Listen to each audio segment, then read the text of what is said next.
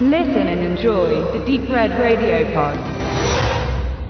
Wir waren im Kino, der Benedikt und ich, diesmal äh, getrennt, aber wir haben uns verabredet, dass wir das heute gemeinsam, das Gesehene, besprechen können. Und zwar natürlich, Tobi hat gesagt, ich muss den deutschen Titel regelkonform aussprechen, nämlich Stephen Kings Dr. Sleeps Erwachen. Hatten wir uns ja schon mal drüber geäußert, wie gut wir das finden, diesen grammatikalisch-künstlerischen Lingualkniff. Ähm, ich wollte noch was erzählen. Ich habe den Film gestern geguckt, also wir nehmen jetzt gerade hier am 28.11. auf. Ich war in einer 17.05 Uhr Vorstellung bei uns im Rundkino direkt nach Arbeit. War auch der einzige im kleinen 64-Personensaal. Habe ich lange nicht mehr gehabt, so einen Film alleine zu gucken. Das erinnerte mich an frühere Freitaler Zeiten, 90er Jahre. Kleineres Kino noch, da lief die, die Rolle dann gerne mal nur für mich. Was aber halt spannend war, ohne dass der Film jetzt übermäßiger Nerven äh, zerreißender Schocker ist, dass dann halt so mitten im Film kommt auf einmal jemand rein, so ein älterer Mann, wirkte leicht verwirrt, setzt sich hin, so drei Plätze neben mir, sitzt da fünf Minuten und geht wieder raus.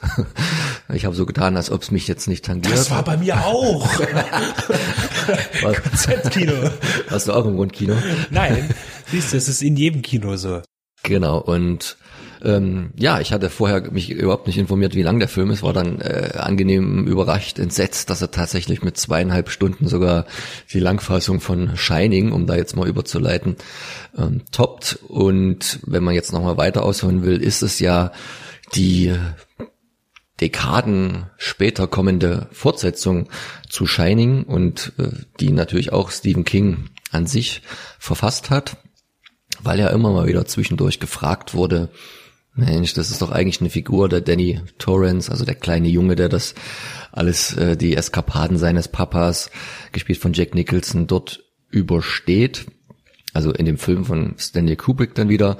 Wir wissen alle, haben wir schon viel besprochen, dass der wegen der Umsetzung Stephen King an sich gar nicht so gut gemundet hat, weswegen er dann nochmal später als Produzent diese Fernsehzweiteiler oder Vierteiler, Zweiteiler, keine Ahnung, gemacht hat, der viel näher an der Buchvorlage dran war, aber natürlich äh, filmig an sich, auch aufgrund der mangelnden Mittel nicht mit der Vision von Kubrick da mithalten konnte. Und jetzt ähm, hat dann halt 77 entstand das Buch, 80 war die Verfilmung damals und jetzt 2012 kam dann dieser Dr. Sleep, wie auch hätte der Film eigentlich heißen können. Keine Ahnung, warum er dann bei Warner diese Faxen machte, Warner Deutschland.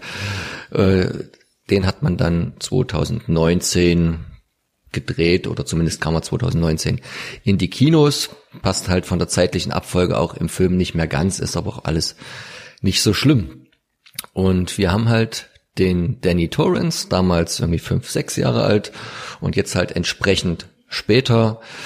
Ähm, er ist in die Fußstapfen seines Vaters so ein bisschen getreten, hat auch aufgrund der Verarbeitung dieser Ereignisse, die ihm da im Overlook Hotel erfahren sind, auch dem Alkohol ziemlich doll zugesprochen. Wird gespielt hier von Ewan McGregor und äh, ist so, naja, fast schon ziellos durch die USA hin und her irrend, immer auf der Flucht vor sich selber, bis er dann mal in Fraser ankommt, einem Ort, wo er dann seine ähm, seine Bestimmung findet, nämlich in einem Hospiz heuert er da an, nachdem er vorher noch anderweitig jobmäßig Kontakte geknüpft hat und bekommt damit auch seinen Namen, weil er äh, es irgendwie schafft, ganz ruhig und sachlich und äh, beruhigend äh, Leute hinüber zu begleiten in das zweite Leben oder das Leben danach oder einfach schlicht in den Tod und deswegen halt Dr. Sleep, sein Shining hat er immer noch so ein bisschen im Gebrauch, macht dann auch eine Entziehung,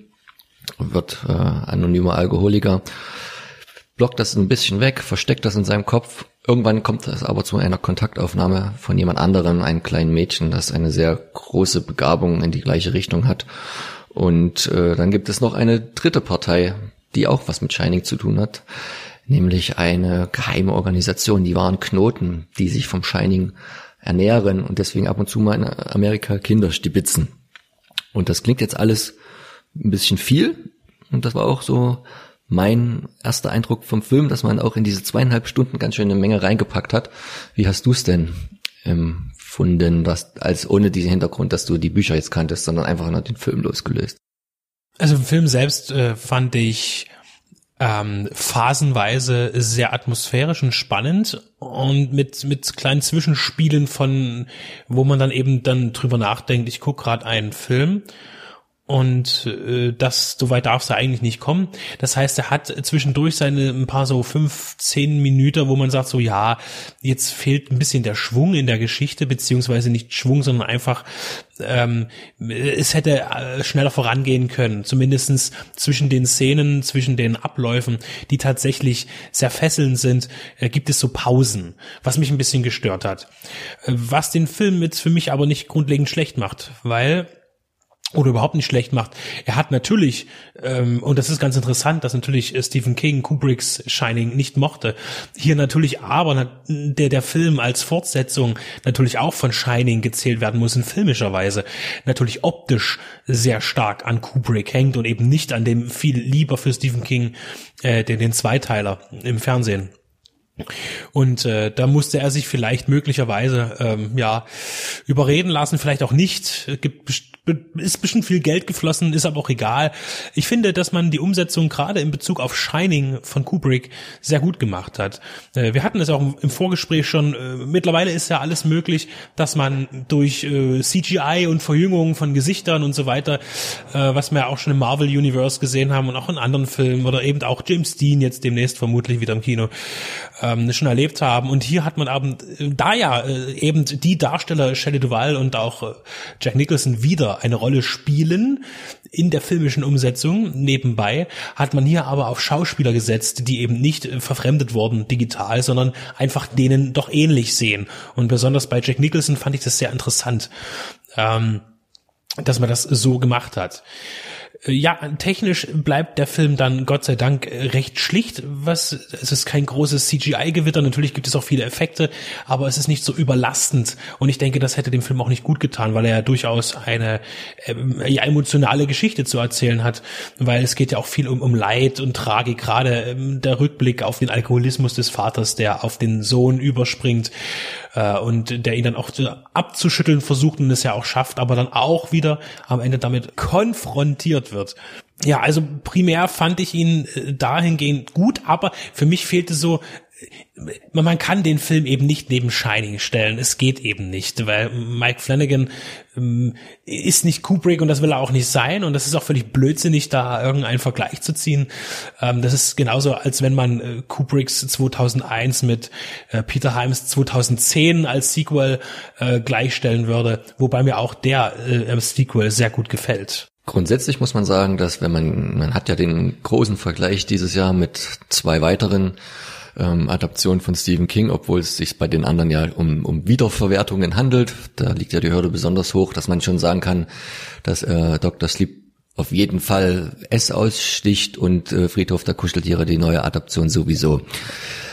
Was ich ganz gut treffen fand, was ich im Netz gelesen habe, dass einerseits der Film, wie du auch sagtest, an manchen Stellen ein bisschen zu lang ist, an anderen Stellen auch fast wieder zu kurz. Und ich würde es mal noch überspitzt sagen, und ich denke, da verraten wir jetzt auch nicht zu viel, dadurch, dass er versucht, die Brücke zu schlagen. Einerseits tatsächlich, ich sage jetzt mal die ersten zwei Drittel des Films, relativ genau, auch wenn er da natürlich Auslassung machen muss, Dr. Sleep wiedergibt, zum Teil auch szenisch genau dargestellt. Ich habe den Anfang des Buches jetzt nochmal nach fünf Jahren gelesen, also hat es auch genau vor Augen. Da war ich sehr froh. Das hat aber auch schon bei das Spiel bewiesen. Das ist ja auch vom von ihm eine sehr getreue Adaption eines äh, Stephen King Romans, auch lange als unverfilmbar gehalten, jetzt bei Netflix schon seit einiger Zeit äh, zu sehen und von mir auch schon besprochen. Hinten raus versucht er sich dann aber an diesem Brückenschlag, was dann äh, grundsätzlich natürlich immer noch in den Kontext äh, von Dr. Sleep passt, aber dort versucht er dann einerseits Stephen Kings Roman filmig, ein bisschen verspätet äh, zum Ende zu bringen und natürlich auch an, an Kubricks Shining anzuknüpfen, dass man auch so ein bisschen für die ältere Generation diesen, naja, diesen, so gefühlt diesen Star Wars Effekt hat. Ähm, einfach was, was, was aufgreift, jetzt da nochmal einen Luke Skywalker oder äh, Han Solo oder wie auch immer einzubauen ich fand es einerseits auch schön, dass man nicht mit CGI rumgemeiert hat. Andererseits ist es natürlich trotzdem befremdlich, weil man ja schon erkennt, man ist ja nicht doof, dass da andere Schauspieler dabei sind. Auch der Danny Torrance, der muss ja in manchen Szenen, wird er auch nochmal von einem anderen Kind gespielt, als er, als er jung ist.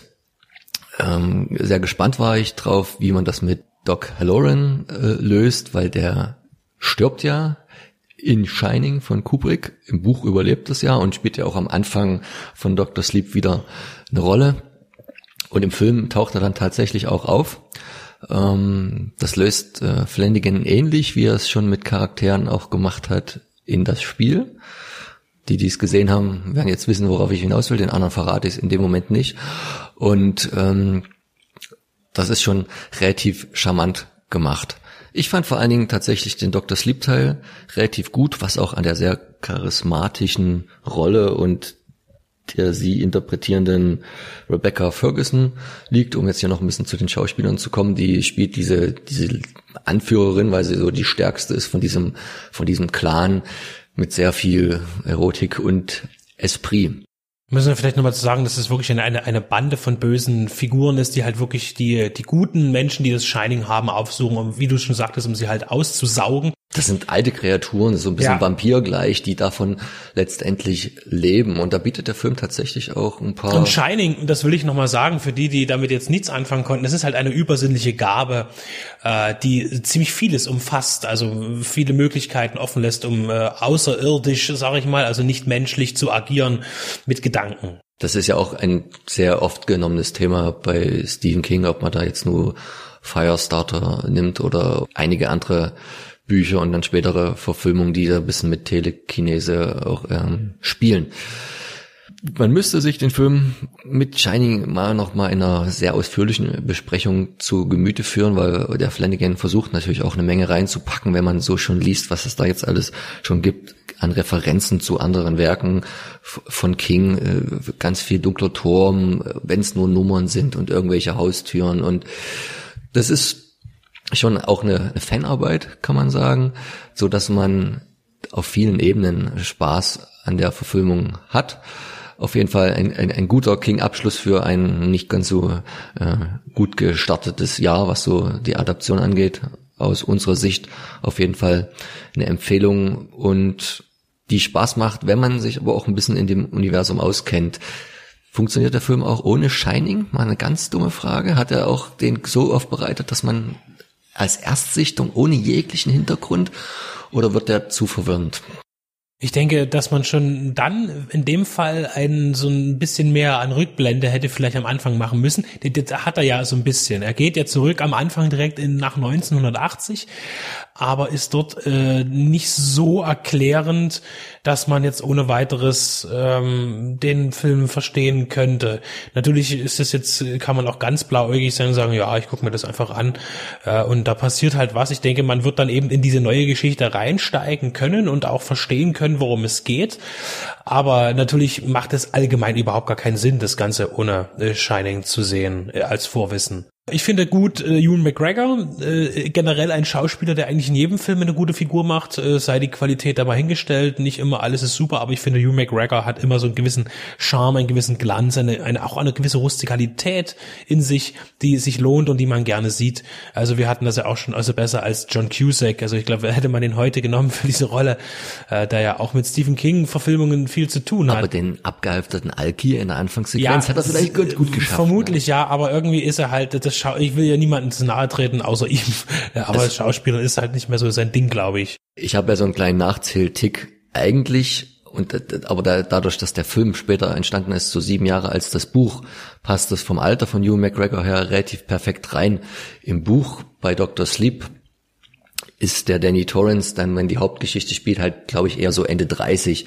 Und da wäre jetzt John Cusack noch viel zu alt, viel zu alt ähm, gewesen. Bei Ewan McGregor passt da ganz gut rein. Was ich halt so ein bisschen vermisst habe, aber das ist dann halt immer so die Sachen, die, die rausfallen, wenn, wenn Stephen King so ein bisschen Zeit, Zeitgeist mitnimmt. Und da gibt's eine sehr prägnante Szene im, im, Buch, wo die wahren Knoten, so heißt ja diese, dieser Plan da, äh, am 11. September nicht ganz zufällig 2001 da vor New York stehen und dann schon wissen, dass da die zwei Flugzeuge in die Türme und dann auch bei 3000 Leuten, die da sterben, ein bisschen Steam freigesetzt wird und sich daran erstmal laben und tagelang dort gucken und äh, sich da ein bisschen nähern.